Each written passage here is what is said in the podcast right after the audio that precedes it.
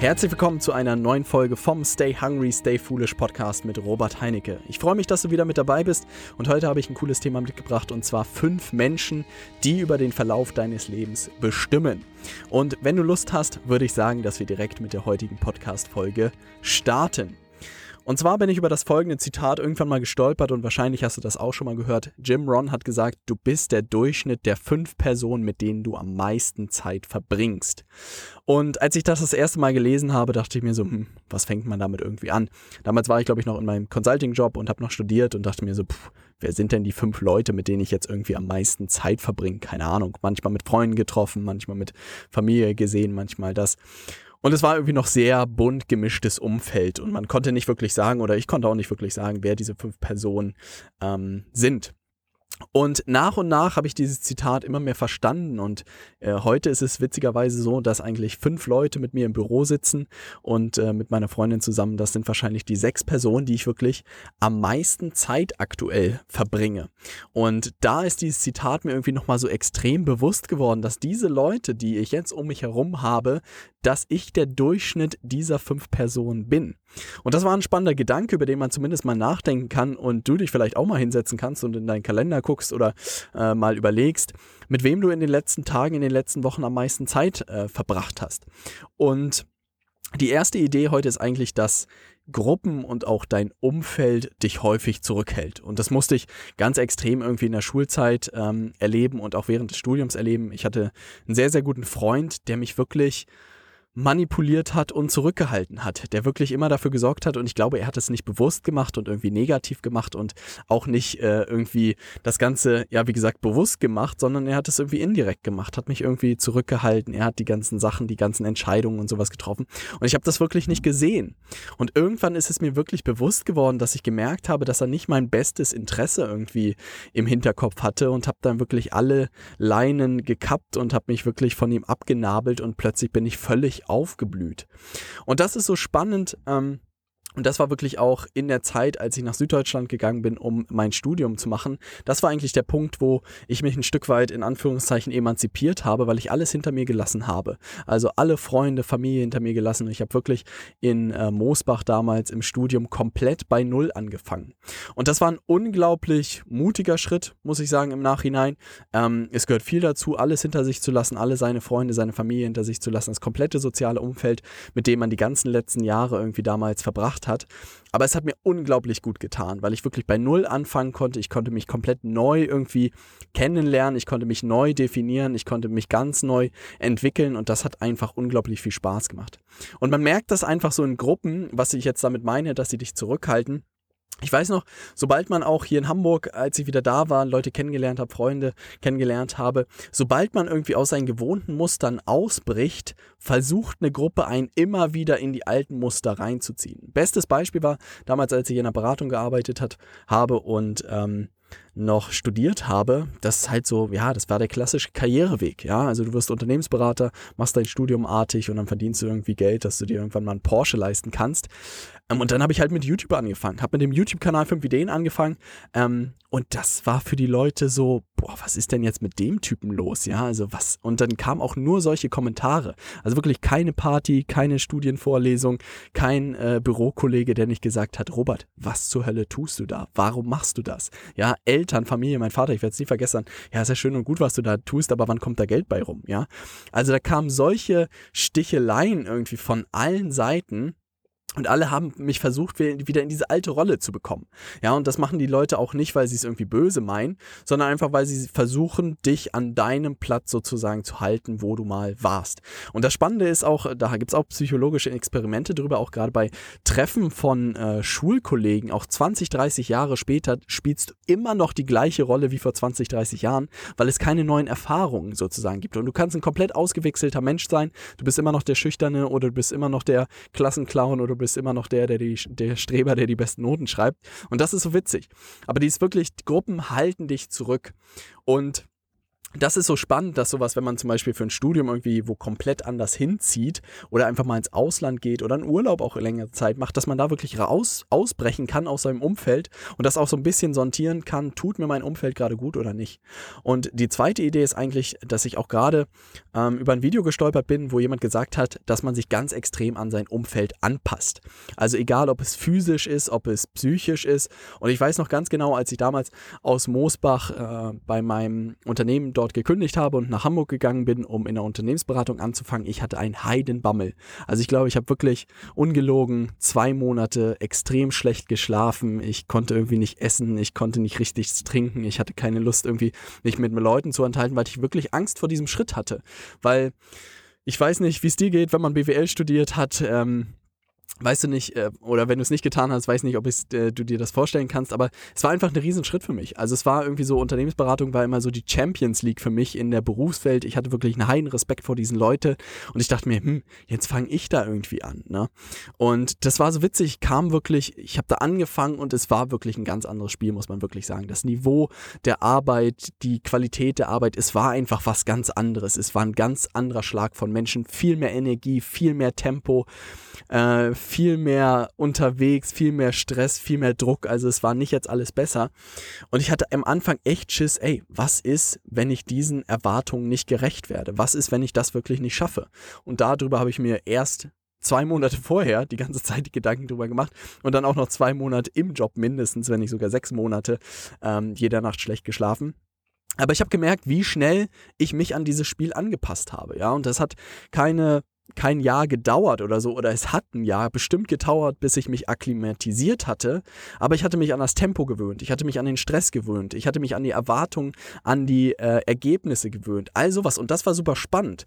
Und da habe ich dieses Video jetzt gerade diese Woche gesehen von jemandem, der so Camps macht, Sportcamps irgendwie für verheiratete Männer. Und das war super spannend, das irgendwie zu sehen, weil er auch gesagt hat, hey, man passt sich an sein Umfeld an. Und was ist, wenn du eine Truppe hast von Leuten, die wirklich physisch, psychisch und in ihrer Beziehung zu ihrer Frau einfach nochmal ein ganz anderes Level sind. Du adaptierst das ganz schnell und kletterst auf dieses neue Level hoch.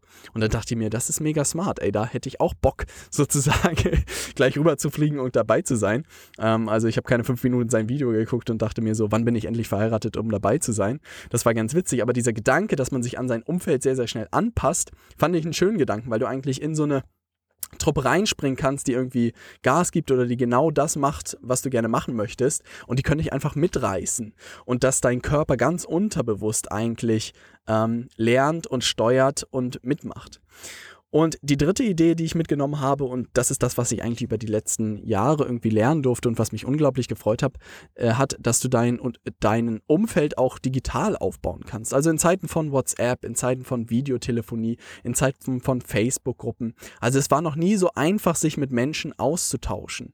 Und das ist mir so bewusst geworden, dass ich irgendwie heute, heutzutage, klar, Leute haben, die jeden Tag irgendwie bei mir mit im Büro sitzen, aber dass ich auch ganz viele tolle, positive Menschen habe, auch digital, die mich einfach unterstützen, die mich motivieren, die das, was ich tun, äh, gut finde. Und das freut mich extrem.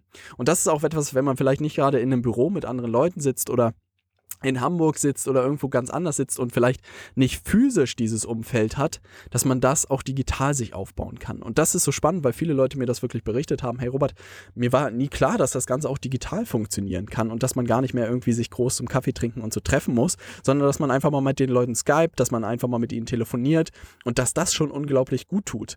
Und das war schön zu sehen, weil das äh, vergrößert natürlich auch die Grenzen, wie du dein Umfeld und wie du deinen Kreis an Freunden eigentlich erreichen kannst. Das heißt, du bist nicht nur noch auf deine Stadt oder auf dein Dorf oder wo auch immer auf deine Insel limitiert, sondern du bist eigentlich international, deutschlandweit kannst du dir ein Umfeld aufbauen. Und das war ein Gedanke, den ich auch sehr, sehr schön fand, der mir gut getan hat. Und ich habe mit Nils irgendwie vor zwei Wochen Facebook Live-Video gemacht in unserer Stay Hungry Community auch zu dem Thema Umfeld, wie wichtig das eigentlich ist. Und deshalb wollte ich auch nochmal eine Podcast-Folge dazu machen. Und wir haben über das Thema Blacklist gesprochen. Ja. Und das ist ein Konzept, was ich äh, habe und irgendwann eingeführt habe, auf Grundlage der Beobachtung, dass ich gemerkt habe, hey, manche Leute wertschätzen einfach nicht meine Zeit. Ja, also das bedeutet nicht, wenn Leute mal nicht pünktlich sind oder so, sondern sind einfach negativ, ziehen einen runter, saugen Energie. Es macht einfach keinen Spaß, sich mit ihnen zu treffen. Oder verzapfen halt irgendwie echt große Sachen, ziehen Nummern ab, wo du denkst, so, was zur Hölle, ja. Ähm, und man kann immer der nette Typ sein und man kann auch immer irgendwie allen Leuten vergeben und sich weiter mit solchen Leuten treffen, weil man sie schon ewig kennt, weil es Schulfreunde sind, all sowas. Aber ich habe wirklich irgendwann eine Liste eingeführt mit Leuten, die mir nicht gut getan haben, die mich runtergezogen haben, die mich nicht irgendwie gefördert haben, die sich auch nicht wirklich für mich interessiert haben. Und dann dachte ich mir, hey, warum soll ich mich irgendwie mit denen noch weiter treffen? Ich packe die auf meine Blacklist und streiche die wirklich aus meinem Leben. Und man muss sagen, da sind jetzt nicht wahnsinnig viele Leute drauf, aber das sind alles Leute, die ich entlang des Weges kennengelernt habe, die mir wirklich nicht gut getan haben. Und wo ich auch gesagt habe, da gibt es kein Runterkommen mehr von dieser Liste, ähm, wenn man da irgendwie mal drauf gelandet ist. Weil es gibt einfach Leute, und das solltest du dir selbst auch ein Stück weit meiner Meinung nach wert sein, die Lust haben, mit dir Zeit zu verbringen, die dich unterstützen, die positiv sind, die dich voranbringen wollen, die dir helfen wollen, ja. Und bestenfalls verbringst du mit den Leuten maximale Zeit und nicht mit irgendwelchen Leuten, die, ähm, die dich runterziehen. Weil da draußen, wie gesagt, gibt es unendlich viele tolle Leute, ja, und warum nicht mit denen mehr Zeit verbringen, statt mit irgendwelchen Leuten, die dich runterziehen oder die dich nicht irgendwie voranbringen. Und das ist irgendwie etwas, was für mich sehr gut funktioniert hat. Weil mit gewissen Leuten hätte ich mich auch weiterhin getroffen, nur weil man irgendwie ewig befreundet ist. Aber man hat sich an mancher Stelle irgendwie gar nichts mehr zu erzählen gehabt. Man hat keine gemeinsamen Ziele mehr gehabt. Man hat sich wirklich nicht gut getan. Und dann habe ich auch gesagt, hey, lass uns gerne in Kontakt bleiben in irgendeiner Form, aber ich merke, dass wir beide nicht irgendwie davon profitieren und fertig. Und das hört sich immer extrem radikal irgendwie an. Ähm, und man kann es auch einfach fließend irgendwie auslaufen lassen. Aber ich habe einfach gemerkt, dass es mir sehr gut tut und dass ich einfach das, was mir gut tut, verstärkt habe. Und mir immer mehr Leute gesucht habe, die positiv sind, die einen unterstützen, die freundlich sind, die höflich sind, all solche Sachen. Und ich glaube, das ist auch das, was dich interessiert. Und die fünfte und meiner Meinung nach wichtigste Idee ist eigentlich, dass man sein Umfeld auch komplett gestalten kann. Und wenn wir nochmal zurückkommen auf diese fünf Menschen, die über den Verlauf deines Lebens bestimmen, also wirklich zu jedem Zeitpunkt werden es andere fünf Menschen sein. Das ist mir vollkommen bewusst. In der Schulzeit wirst du mit fünf anderen Kumpels rumhängen als in der Studienzeit.